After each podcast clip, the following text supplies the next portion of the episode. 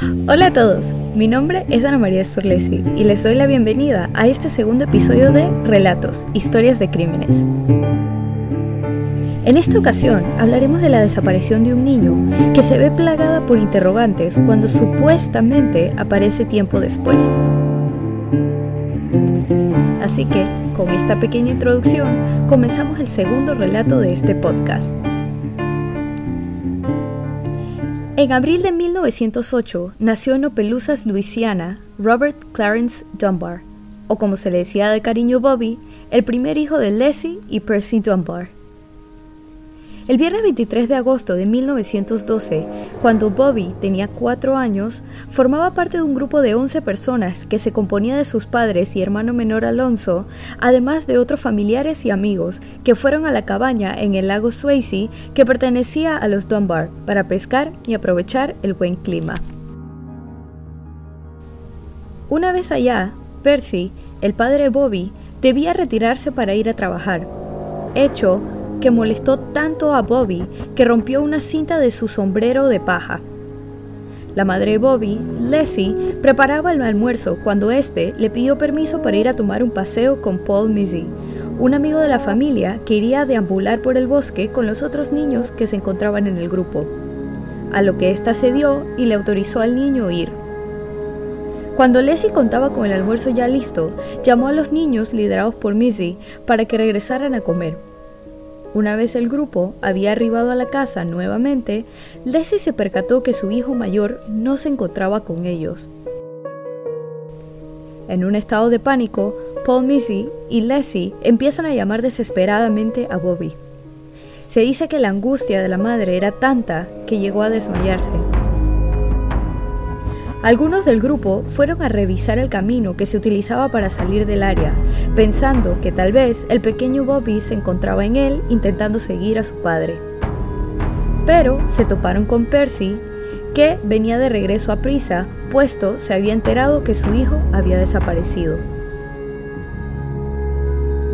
Se alertaron a las autoridades y se llevaron a cabo diferentes métodos para encontrarlo como detonar dinamita dentro del lago en un intento de remover el fondo en caso de que Bobby se hubiera ahogado.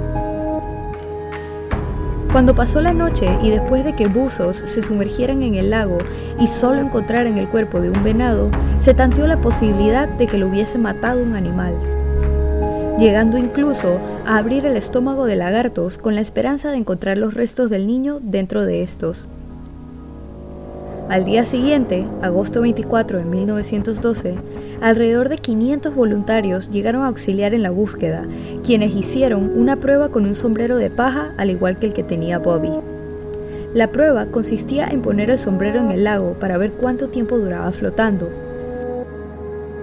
El objetivo era descartar la posibilidad de que se hubiera ahogado, puesto que de ser así, habría rastro del sombrero, ya que el sombrero de prueba duró horas flotando en el lago. Después de pasar el día y la noche buscando, sin ningún tipo de indicio, se temía que el pequeño Bobby hubiera sido secuestrado. La angustia fue tanta para Leslie, la madre de Bobby, que se enfermó fuertemente y al día siguiente gran parte de la familia tuvo que regresar a Opelousas, en donde se envió la foto del niño a los diferentes cuerpos de policía. Mientras que una parte del grupo regresó, Paul Missy, quien era el adulto encargado de los niños en el momento que Bobby desapareció, se quedó en el área del lago junto con otros hombres durante semanas para continuar la búsqueda. Debido a la falta de un cuerpo y evidencia que sugirieran que el pequeño fue atacado por un animal, se crearon las teorías de que tal vez alguien en un bote se lo habría llevado o que personas merodeando el área a pie lo podrían haber capturado. Para agosto 26 se había contactado a la policía de Nueva Orleans para alertar a la ciudad más concurrida del estado pensando que tal vez se lo podrían haber llevado allá. Percy viajó a New Orleans para repartir 700 copias de la foto de Bobby con una descripción que decía, edad 4 años y 4 meses, alto para su edad, robusto pero no gordo, ojos azules grandes y redondos, cabello claro y tez blanca con mejillas rosadas. Tiene una cicatriz en el dedo gordo del pie izquierdo de una quemada cuando era bebé. Este dedo era un poco más pequeño que el del pie derecho. Llevaba puesto un mono azul con un sombrero de paja y sin zapatos. Y esta descripción fue enviada a diferentes estados. Se ofreció una recompensa de mil dólares por información sobre el paradero de Bobby, que fue conseguida con la contribución de los residentes de Opelousas. La recompensa sería pagada a aquel o aquellos que regresaran sano y salvo al pequeño Robert Clarence Dunbar a sus padres y garantizaron que no se harían preguntas. La suma de mil dólares en este momento de la historia era una exuberante cantidad de dinero. A pesar del incentivo, pasaron ocho meses sin recibir nada de información, por lo que el dinero donado por los residentes fue regresado. Pero, una semana después, en abril de 1913, arrestaron en Hub, Mississippi, a William Cantwell Walters, cuando avisaron a las autoridades de que éste viajaba con un niño parecido a Bobby. Walters negó rotundamente que se trataba de Bobby y que el niño era Charles Bruce Anderson, hijo de Julie Anderson, a la que conoció cuando ésta trabajó cuidando a sus padres. Walters dio testimonios conflictivos para explicar el origen del niño. Se le pidió a los Dunbar enviar más fotos de Bobby para poder compararlas con el niño que se encontraba en custodia de la policía. Los Dunbar estaban escépticos de enviar fotos, por lo que pidieron que, en vez de ellos hacer el envío, se le hicieran llegar a ellos fotografías del niño.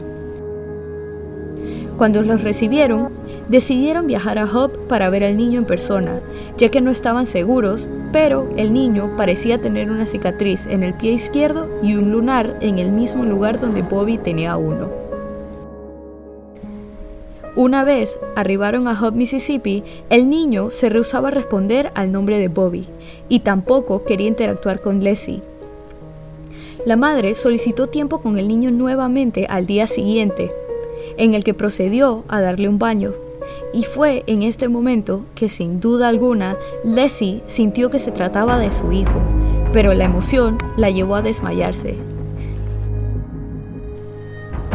Mientras tanto, William Cantwell Walters insistía que el niño que habían encontrado haciéndole compañía no era Bobby y que era el hijo legítimo de su hermano con Julie Anderson y que la madre del pequeño se lo había cedido de buena gana. Al contactarse con Anderson, ella confirmó la historia, pero afirmó que no le había entregado la custodia del niño. Ella aseguró que en febrero de 1912, Walters se había ido con su hijo de Barnesville, Carolina del Norte, en un viaje que se suponía sería solo de unos días, pero no había vuelto a ver a ninguno de los dos desde entonces. Parece ser que la insistencia de Walters sobre el paradero real del niño y que se lo había entregado de manera voluntaria a la madre recaía en el hecho de que el secuestro era un crimen capital en Luisiana y podría ser condenado a muerte de ser encontrado culpable.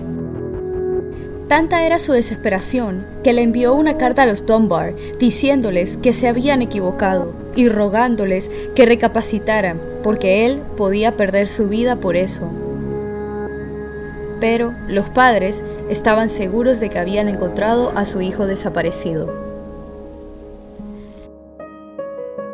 Cuando los padres regresaron a casa con el niño, este fue recibido con celebraciones. Su llegada se convirtió en un espectáculo que contó con un desfile del niño por el vecindario un arribo totalmente opuesto al de Julie Anderson, que llegó a Opelousas el 1 de mayo de 1913, cuando un periódico arregló el viaje para que ella pudiera reconocer al niño en persona. No solo había puesto pie en un área llena de personas que se habían desvivido por encontrar a Bobby, pero los periódicos, que hasta el momento habían hecho una fuerte cobertura de la desaparición, habían creado una imagen de Julie de ser mala madre su recibimiento fue bastante hostil y su moralidad como madre fue cuestionada. Los residentes habían decidido que el niño era Bobby y que ella venía para llevárselo nuevamente. Igual como pasó con Leslie, el niño no reaccionó bien a la presencia de Julie. pusieron a prueba a Anderson cuando decidieron debía determinar cuál era su supuesto hijo en comparación a otros cuatro niños muy parecidos. La actitud reacia del supuesto Bobby y la dificultad para seleccionar a su hijo correctamente de entre el grupo después de 15 meses sin verlo fue un detonante para que los periódicos siguieran con su ataque y llegaran hasta llamarla prostituta, haciendo alusión al hecho de que había tenido tres hijos con dos hombres diferentes y que los había perdido a todos en un año. Julie había tenido una niña que puso en adopción, un bebé que falleció, por lo cual la culparon a ella injustamente, y Bruce que se lo habían quitado. Sin embargo, Anderson, después de ver al niño desnudo, aseguró que su instinto de madre le decía que este era su pequeño. Estas fueron todas situaciones en las que también se vio Leslie, pero, en cambio, ella no fue acusada por la prensa de ser negligente, sino, más bien, como una madre de una familia honrada que había pasado por una terrible tragedia. A pesar de asegurar de que se trataba de su hijo, el niño fue regresado a los Dunbar, quienes, para este momento, ya le habían comprado un pony y una bicicleta, gesto que muchos aseguran fue el incentivo para que el niño no quisiera regresar con quien supuestamente era su madre biológica. A esta no le quedó de otra que regresar a su ciudad natal de Carolina del Norte. Julie Anderson regresó a Luisiana para el juicio de Walters por secuestro. En él atestiguó nuevamente que ella sí le había entregado a Walters su varón de cuatro años para un viaje de unos días y reafirmó su interés porque le regresaran a su hijo. A favor de Walters también declararon residentes de Poplarville, Mississippi, que aseguraban haber visto al niño con Walters en fechas previas a la desaparición de Bobby. No obstante, el acusado fue declarado a cadena perpetua por secuestro. Julie Anderson fue acogida en Poplarville, cuyos residentes la veían como la víctima de una terrible suerte.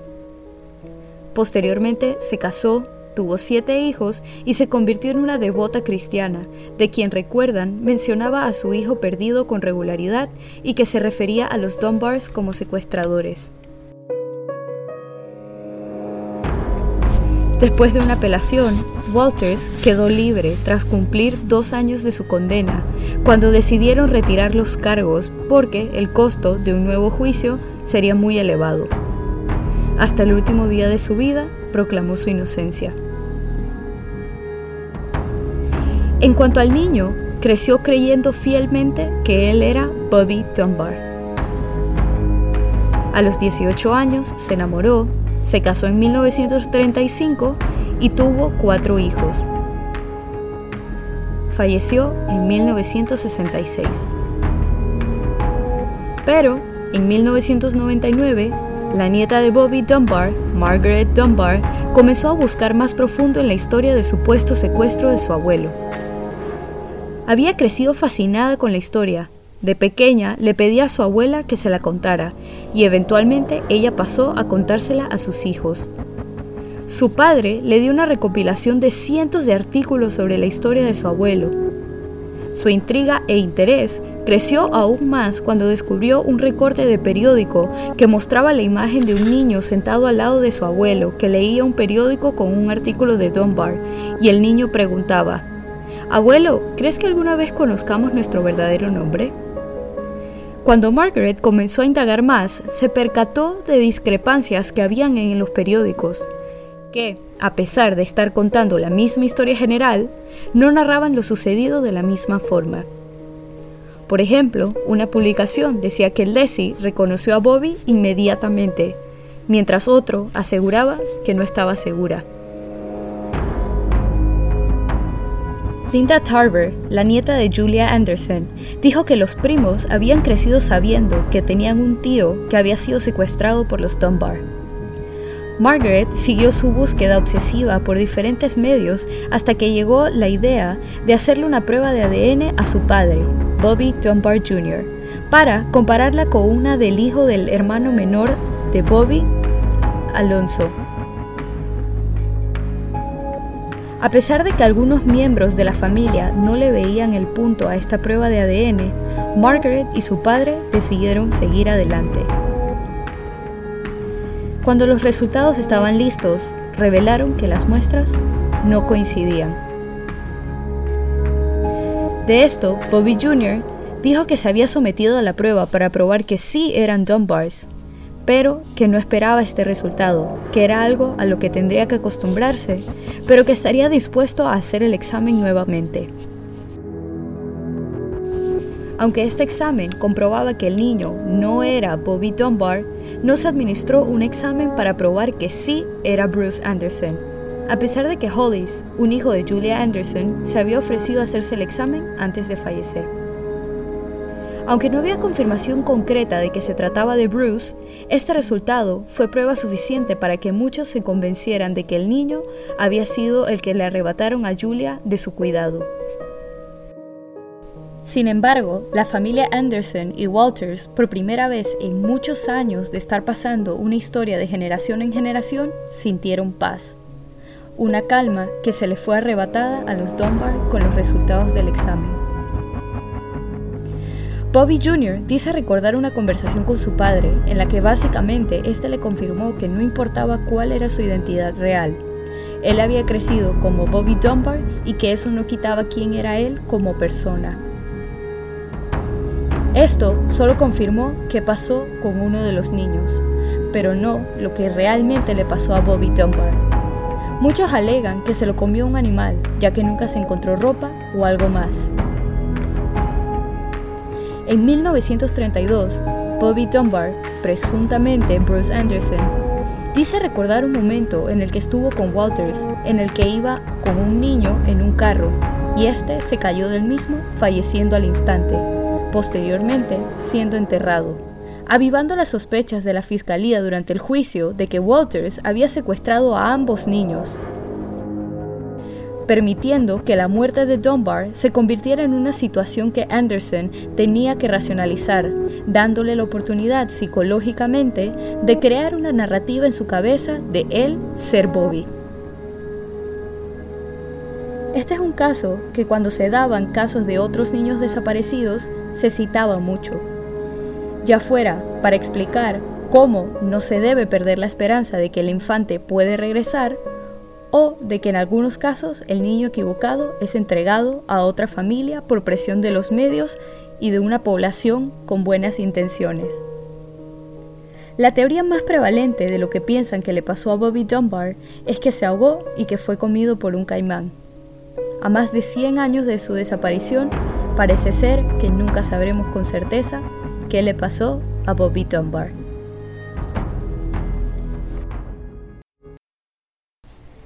Y así culmina el segundo episodio de Relatos, Historias de Crímenes. Recuerde pasar por la cuenta de Instagram y dejar su opinión de este caso. La cuenta es Relatos en Podcast y la puedes encontrar en la descripción de este episodio. Relatos está disponible en Buzzsprout, Apple Podcasts, Spotify, Castro, Overcast, Castbox y Pocket Cast. Mi nombre es Ana María Sturlesi y muchas gracias por acompañarme en esta narración nuevamente y bienvenido si es tu primera. Nos vemos la otra semana con otro caso en Relatos, Historias de Crímenes. Bye.